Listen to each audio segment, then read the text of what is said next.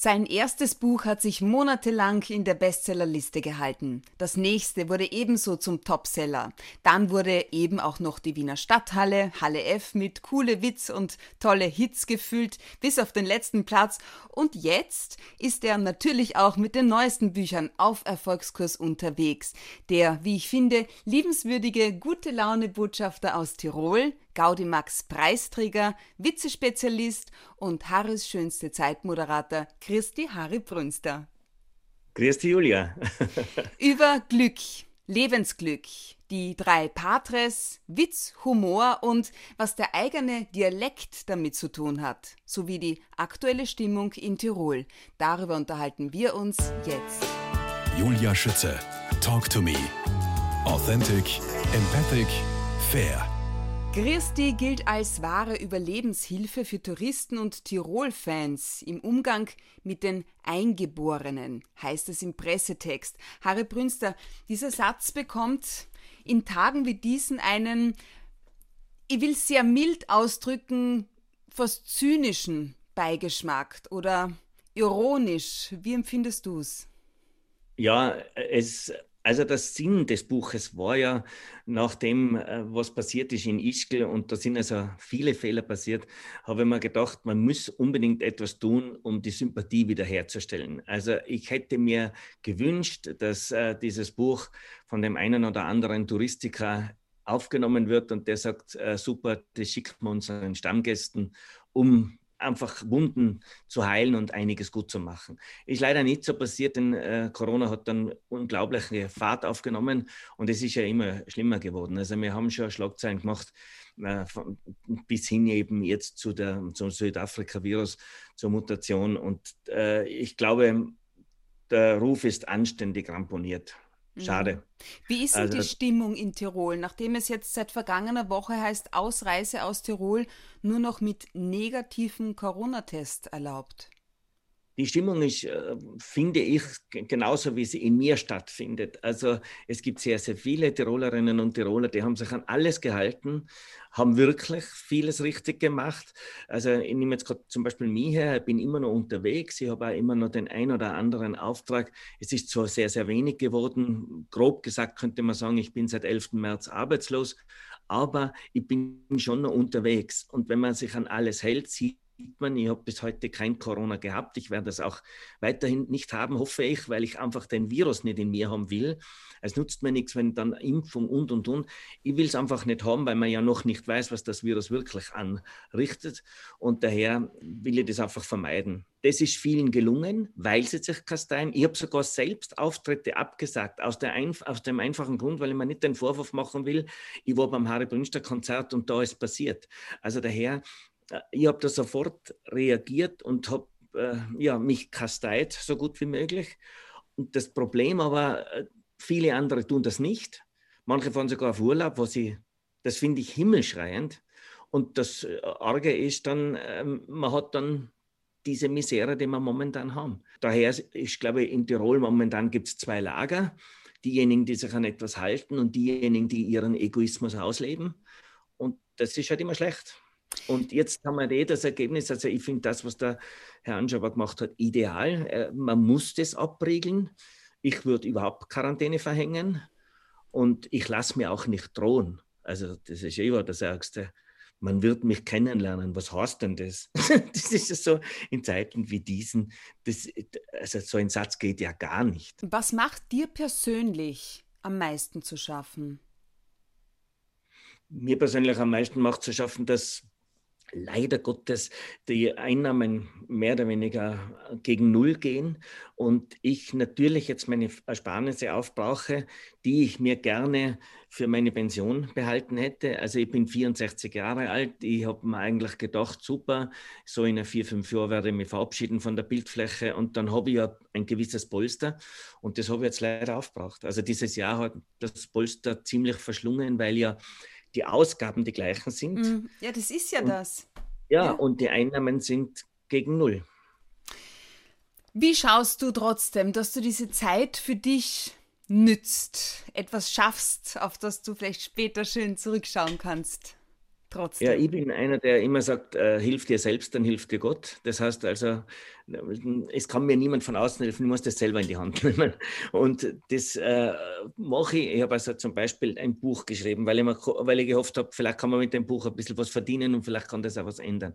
Es geht gar nicht einmal so schlecht im Verkauf. Ich wundere mich eh und bin um so welches, froh. Um welches geht es denn? Du bist ja ein, ein, Wahnsinn. Jetzt, ja, jetzt rede ich von dem Griesti, das sich eigentlich ganz gut verkauft. Ja. Und, und die Leute rufen bei mir an, beziehungsweise bestellen über Internet und das geht eigentlich, so geht es manierlich dahin. Bin ganz froh. Das ist eine, eine meiner kleinen Einnahmen momentan.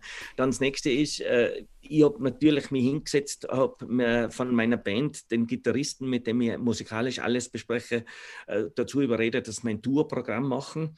Das werden wir vielleicht sogar in Kürze im Cabaret im Turm präsentieren. Das ist dann wenigstens für mich selber ist es so, ich muss dann was tun und Arbeit ist schon oft auch Therapie. Therapie. Also ich, ich wollte genau dasselbe sagen. Ganz gut ab. Mhm. Und äh, ich glaube, man muss sich einfach so drüber bringen. Ich versuche meinen Humor nicht zu verlieren. Ich habe Gott sei Dank eine ganz liebe Familie, die hervorragend funktioniert, trotz allem. Und daher ist es jetzt unter Anführungszeichen alles nicht so schlimm. Aber finanziell ist schon arg. Du, Herr Lehrer, Herr Deutschlehrer, zurück noch einmal zu diesem Christi-Buch. Ich hätte ein bisschen mehr drüber erfahren. Da sind Vokabeln drin, da sind Redewendungen drinnen, Reime, Gstanzeln und 250 bunte und lustige Karikaturen. Das Allerbeste an dem Buch ist, es nützt einem ein Dialektbuch nichts. Auch die beste Lautschrift verdeutlicht nicht, wie spricht man wirklich aus. Es geht die Satzmelodie mehr oder weniger verloren. Auch durch die Lautschrift ist das nicht möglich. Gibt es eine CD dazu? Nein, es gibt einen QR-Code und wenn man den QR-Code einscannt, dann kommt man zu Geschichten von mir über Dialekt, wie spricht man es aus. Ich erzähle auch den einen oder anderen, eine, die eine oder andere lustige Episode. Es sind also keine Witze, aber es sind Episoden im reinen Dialekt, was dann für denjenigen, der zuhört, glaube ich, schon oft mit Verständigungsschwierigkeiten verbunden ist. Aber er hat das Buch, er braucht nur nachblättern und dann hat er links die Dialektgeschichte, auch in Dialektform geschrieben und rechts in Schreibschrift, also in Standard Standardsprache, damit er weiß, was ich jetzt da gerade gesagt habe. Das ist also aber glaub, lustig, die Idee ja, finde ich großartig. Sehr, sehr lustig. Und äh, dieser QR-Code, äh, den kann man ja pausenlos weiter bespielen. Es ist eigentlich wie ein Podcast, du kannst immer wieder Geschichten einstellen. Also ja. das heißt, das ist immer wieder neu. Du Harry, in, inwiefern gibt es einen Zusammenhang deiner Meinung nach zwischen Dialekt und Mentalität? Wenn ich das vielleicht so ein bisschen beschreiben darf, Mentalität ist unsere Art, wie wir denken und fühlen, ja auch worüber wir möglicherweise lachen. Aber wie hängt hm. das zusammen, Dialekt und Mentalität? Es hängt äh, ganz eng zusammen. Und zwar könnte man fast sagen, je derber oder je grober ein Dialekt, umso grober ist auch die Landschaft, in der der Mensch aufgewachsen ist. Nehmen wir mal Tirol her. Ja. Tirol ist sehr, sehr bizarr, hat enge V-Täler, hat äh, nicht unbedingt den Weitblick, den man hat, wenn jetzt zum Beispiel im Flachland wäre, nämlich Niederösterreich oder Kärnten, wo naja. ich viele Seen habe, wo eine sanfte ja. Landschaft hat. Und wenn man schaut, das wirkt sich auf den Menschen natürlich aus. Die Umwelt macht viel mit uns, viel, viel mehr, als wir glauben. Und so wie Leute Menschen belächelt haben, die Bäume umarmt haben, heute weiß man, es gibt wirklich Kraft. Also ich bin kein Esoteriker, muss ich gleich dazu sagen. Ich Aber es, eh. es bringt sehr viel, in einem Wald spazieren zu gehen, die Gerüche wahrzunehmen und sozusagen das, was da rundherum passiert, ein bisschen auf mich wirken zu lassen. Ich muss es einfach zulassen. Und das ist natürlich auch leider beim Fels so, der schon bizarr ist, der angsteinflößend ist. Und wenn ich jetzt den Tiroler Dialekt hernehme, je weiter man in Täler hineinkommt, umso mehr in den Talschluss, da haben sich diese Dialekte in der Urform erhalten. Das hat einen guten Grund.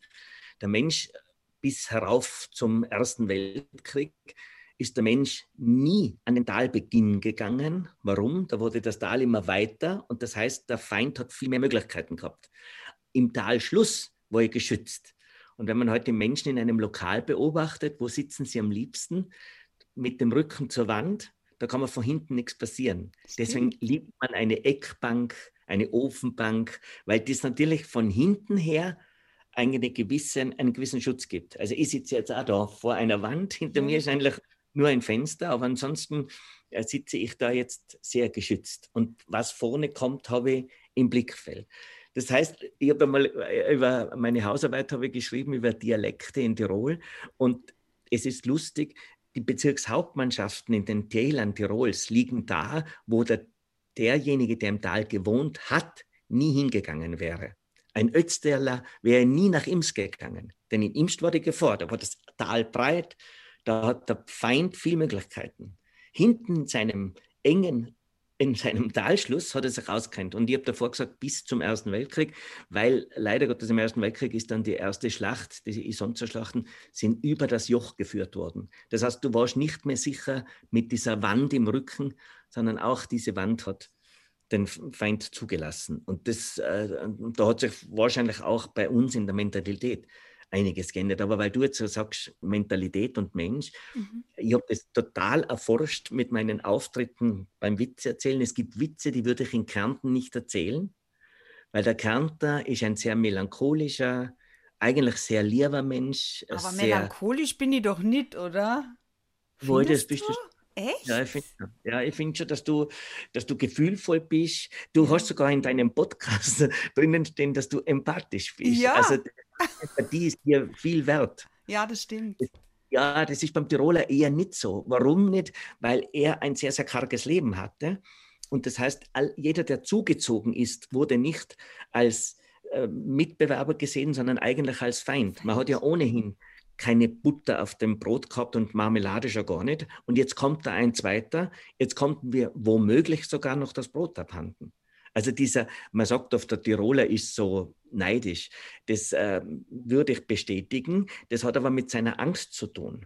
Er hat einfach Angst, was nimmt man der weg? Weil er das Leben ohnehin karg war. In, Im Gegensatz dazu in Niederösterreich oder im Burgenland, da werfe ich einen Kirschkern weg und am nächsten Tag habe ich einen Baum. Also was soll immer passieren? Da muss ich halt nutzbar Aber Harry, warum kommst du als Tiroler witzemäßig überall an? Du hast einen Bekanntheitswert, ich, Beliebtheitswert von 94 Prozent bei uns in Österreich. Ja, das ist toll. Das finde ich super. Ja, das was machst so. du anders? Jetzt sind wir auf einem ganz interessanten Thema. ich weiß nicht, ob ich jetzt so weit ausholen soll, aber ich, glaube schon, du musst dich als Unterhalter ganz, ganz fest mit Menschen beschäftigen. Das heißt, du musst Menschen zu dir ganz nah heranlassen. Nur wenn ich sie spüre, kann ich richtig reagieren. Mhm. Ich sage ja immer, ich stehe auf einer Bühne und habe es eigentlich mit einem relativ großen Publikum zu tun. Und ich muss es schaffen, die innerhalb kürzerer Zeit oder wenn es geht sogar kürzester Zeit auf einen gemeinsamen Nenner zu bringen.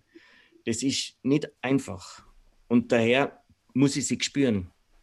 Genau das macht aber eben Künstler, die empathisch sind, gefühlvoll sind, verletzbar. Weil je näher ich Menschen heranlasse, umso mehr kann ich zum Teil auch verletzt werden. Das ist ganz klar. Hast du irgendwelche, irgendwelche Kärntner Wurzeln in dir oder was? Nein, habe ich nicht. Äh, ich glaube, ich bin, also für mich ist es so, wichtig ist, dass ein Mensch in seinem Leben viel mitgemacht hat und zwar nicht nur Gutes, sondern eben auch Schlimmes und mhm. daran wird man besser.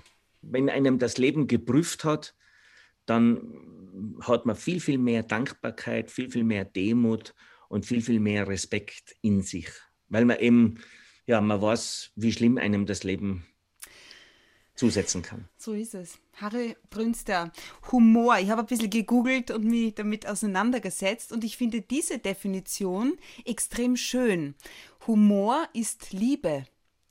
Mhm. Er macht die Unzulänglichkeiten etwas zulänglicher, den Schaden etwas leichter, den Schmerz etwas erträglicher. Mhm. Nur die Überheblichkeit macht er lächerlich. Die lacht er aus. Gefällt dir das? Sehr gut gefällt mir das, ja. Humor ist ja die Empfangsstation. Mhm. Also so paradox es klingt, ein Witzeerzähler muss keinen Humor haben. Was? Sondern der Witzeerzähler ist ja der, der aktiv ist. Ja. Wenn wir jetzt in die Kommunikationstheorie gehen, es, man redet von Sender und Empfänger. Ja. Der Witzeerzähler ist der Sender, der Humor, also der Mensch mit Humor ist der Empfänger. Das ist mein Publikum. Wenn die viel Humor haben, habe ich es leicht. Wenn die wenig Humor haben, habe ich es etwas schwerer. Aber der, der Witzeerzähler selbst, und deswegen hat, glaube ich, der Witz so ein schlechtes Image, ist jemand, der nicht unbedingt empathisch sein muss, sondern der schießt einfach seine Pointen ab.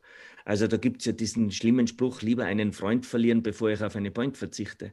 Ich bin genau umgekehrt. Deswegen bin ich auch gerne, wenn jemand sagt, du bist aber ab und zu nicht so schlagfertig, dann sage ich ja, und das ist gar ein Kompliment für mich, denn wer schlagfertig ist, hat nicht immer Zeit nachzudenken, tut das jetzt dem Gegenüber sehr weh oder wenig weh. Oh, so habe ich das noch nie gesehen. sind schlagfertige Menschen oft auch sehr verletzend. Ja? Hand aufs Herz. Ich kenne viele Schlagfertige, die verletzend sind. Na, ja, jetzt wo du sagst, mhm. natürlich. Harry Prinzel, wie viel Spontanität steckt hinter deinen hinter einem Witz ganz generell, wenn du ihn erzählst, ja? Also nicht Schlagfertigkeit, sondern Spontanität. Reagiert dein Hirn auf Stichworte? Trainierst du ja. das? Ich denke mir das jedes Mal, wenn du so locker flockig einen Witz nach dem anderen ablieferst, bei sehr witzig am Witze-Stammtisch auf Puls 4. Hm. Da kann ich mich natürlich ganz gut vorbereiten. War, wie das machst du das? Du weißt ja, nicht, was äh, kommt. Die Witze-Themen wissen wir schon. Ich weiß nicht, was du, die vor mir sitzt, erzählst. Also das heißt, okay. wenn in einer Runde vier Themen da sind, muss ich eben vier Witze parat haben, wenn ich mich gut vorbereite. Und wenn du dann äh, das Thema Liebe nimmst, muss ich eben das Thema äh, Ehe oder, oder ähm, Auto oder Alkohol nehmen. Okay. Aber das ist jetzt nicht das Problem. Aber ich habe ganz was anderes vor. Ich vor. Hm, ich werde in Zukunft am Schluss mit dem Mikrofon durch die äh, Zuschauer gehen und werden sagen, man glaubt mir ja nie, dass ich auf Stichwort einen Witz erzählen kann. Die glauben immer, das ist alles eben nur Vorbereitung. Äh, haben sie ein Stichwort? Und dann versuche ich wirklich mich prüfen zu lassen. Ich bin zwar sehr nervös, ob ich das wirklich tun soll, aber es wird mich irrsinnig reizen. Ich habe es jetzt ein paar Mal schon ausprobiert in kleinerer Runde und es hat gut funktioniert. Woher hast du die ganzen Witze? Hast du die zusammengetragen in den mhm. letzten mhm. vier, ja. fünf Jahrzehnten? Oder und vor allem, wie machst du das, dass du, nicht, dass du sie nicht vergisst? Ja, also erstens einmal, früher habe ich mir nie Witze aufgeschrieben. Das wollte ich allein schon deswegen nicht tun, damit ich mein Gehirn trainiere. Irgendwann habe ich dann gesehen, es wird so viel, ich muss mir das aufschreiben. Und es ist ganz lustig, ich habe dann einige Jahre in Vorarlberg den Frühschoppen moderiert für Radio Vorarlberg, also für den Regionalsender. Da habe ich ganz einen lieben Techniker gehabt im ORF und denen haben Witze sehr gut gefallen. Und dann hat er gesagt, mach mal aus, ein Kisten Bier, wenn du das erste Mal wiederholst. Und dann sage ich gern. und das hat mich so gefordert, da muss man sich natürlich dann ganz genau aufschreiben, weil ich wollte dem nicht die Chance geben, dass er mich wiederholt. Und ich habe mich in acht Jahren nicht einmal wiederholt. Boah, das ist ja unfassbar. Wie ja, oft habt ihr euch gesehen? Neunmal im Jahr für eine Stunde Sendung und da bei der Stunde Sendung habe ich jeweils fünf Witze erzählt. Also das ist schon eine ganz schöne Menge. Ich habe das Skript immer noch. Na, wirklich? ich halte das. Und, und der, mit dem ich da gewettet habe, der heißt Alvin Hammerer, mit dem habe ich immer noch ganz lieben Kontakt. Der ist mittlerweile in Pension und ab und zu telefonieren wir miteinander.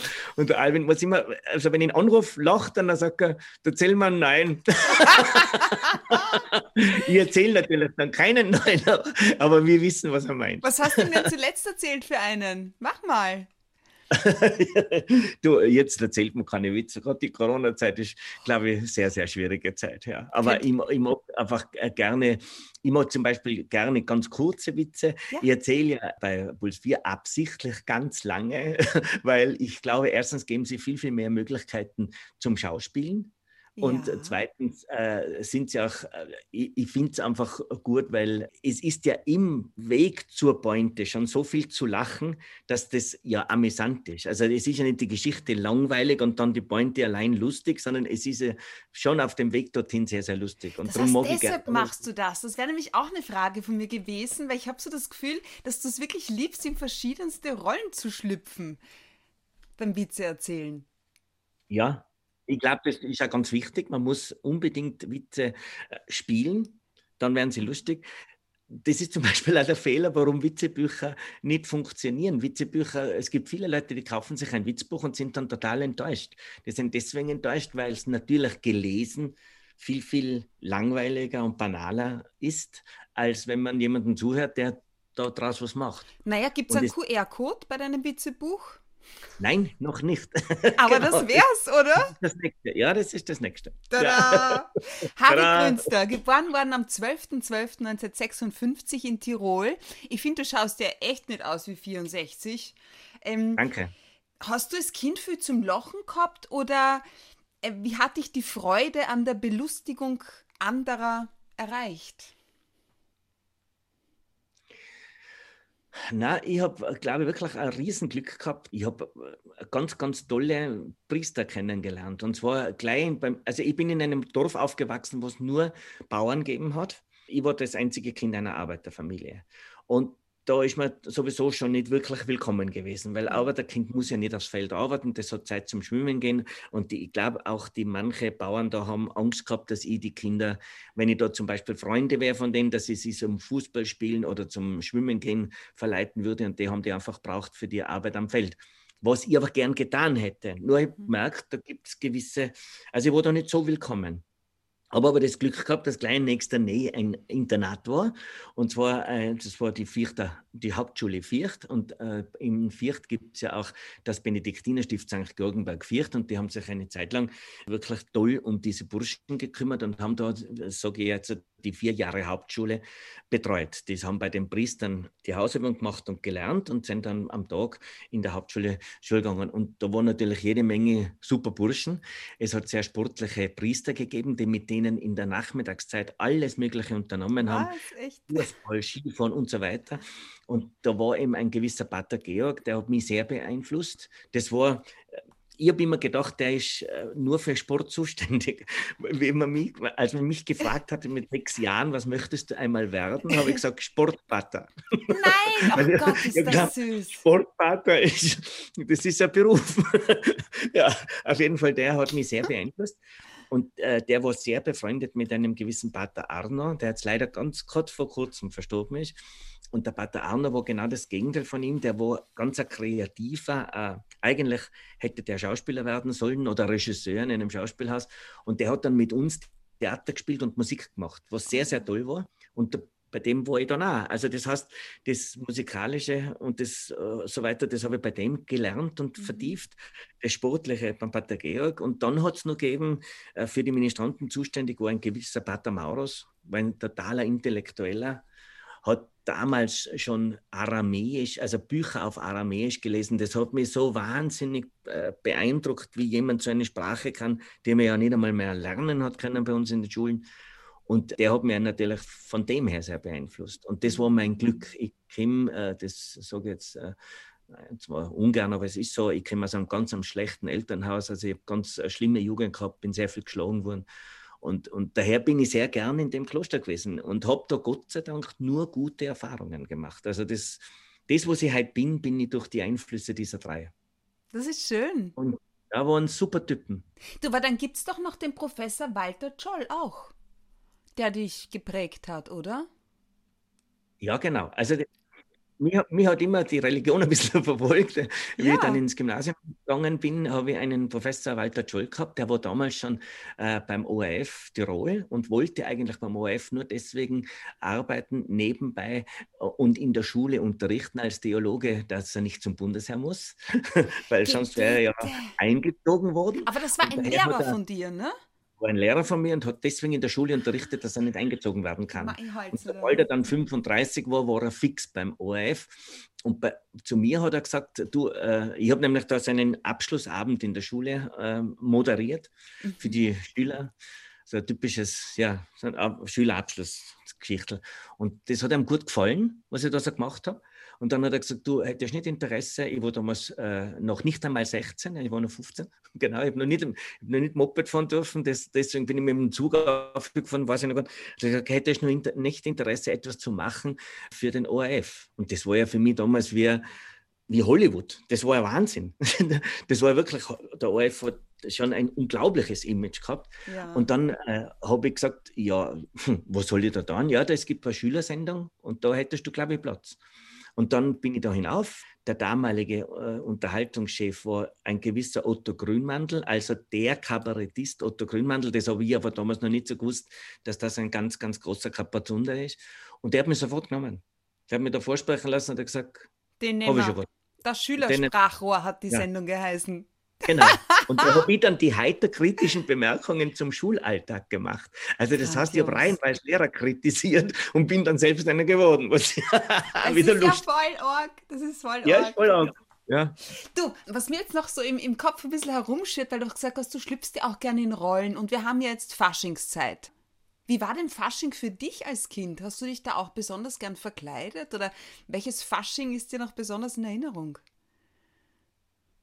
Bei uns hat der Fasching in Tirol eine ganz, ganz große Tradition. Und zwar ist es so, bei uns gibt es äh, das sogenannte Mullerlaufen. Okay. Äh, da gibt es also gewisse Figuren die einen stellen den Winter dar und die anderen stellen den Sommer dar. Diese Figuren haben also ganz traditionelle Kleider, das ist also vorgeschrieben. Da gibt es also den Zockerler, das ist ein Stoffgewand mit lauter Quasten drauf. Also so wie man die Quaste vom, von der Kappe kennt, von der Mütze kennt, hat der bunte Quasteln. Weil es bunt ist, stellt den Frühling dar. Dann gibt es den Zottler.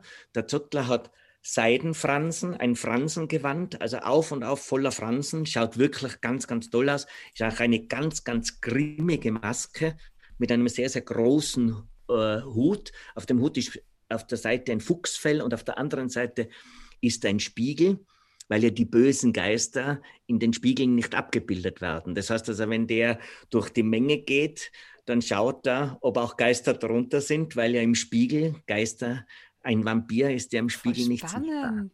Ja, ja das ist, also ist ganz, ganz toll. Und der, der sogenannte Zottler, das ist ja der mit dem Franzengewand, der stellt den Winter dar und der muss dann im Laufe dieses Umzugs besiegt werden. Das heißt, da gibt es eine Figur, die nennt man den Frosch, da muss sich der auf den Boden hinlegen und dann steigt der Frühling, meistens dargestellt durch einen jungen Burschen, in einem weißen Kleid, sehr, sehr bunt, mit einem kleinen Hut und einer sehr, sehr lieblichen Holzmaske. Der steigt dann auf seine Brust. So quasi, jetzt bist du besiegt, leg dich nieder, jetzt übernimmt das Frühjahr das Kommando über das Jahr. Und diese Figuren, die haben mich immer sehr, sehr fasziniert. Also ich war nie jemand, der sich in Cowboy oder Indianer oder irgendwas verkleidet, sondern ich wollte immer ein Zottler sein. ja, aber bin ich zwar, äh, war ich noch zu jung damals für das und später hat sich das nicht mehr ergeben, aber Wahnsinn. der Zottler und der Spiegelduxer, die haben mich schon sehr sehr fasziniert. Geworden ist aus dir ein Bestseller-Autor und Vizemeister Harry Brünste. Wir sprechen in Teil 2 gleich weiter.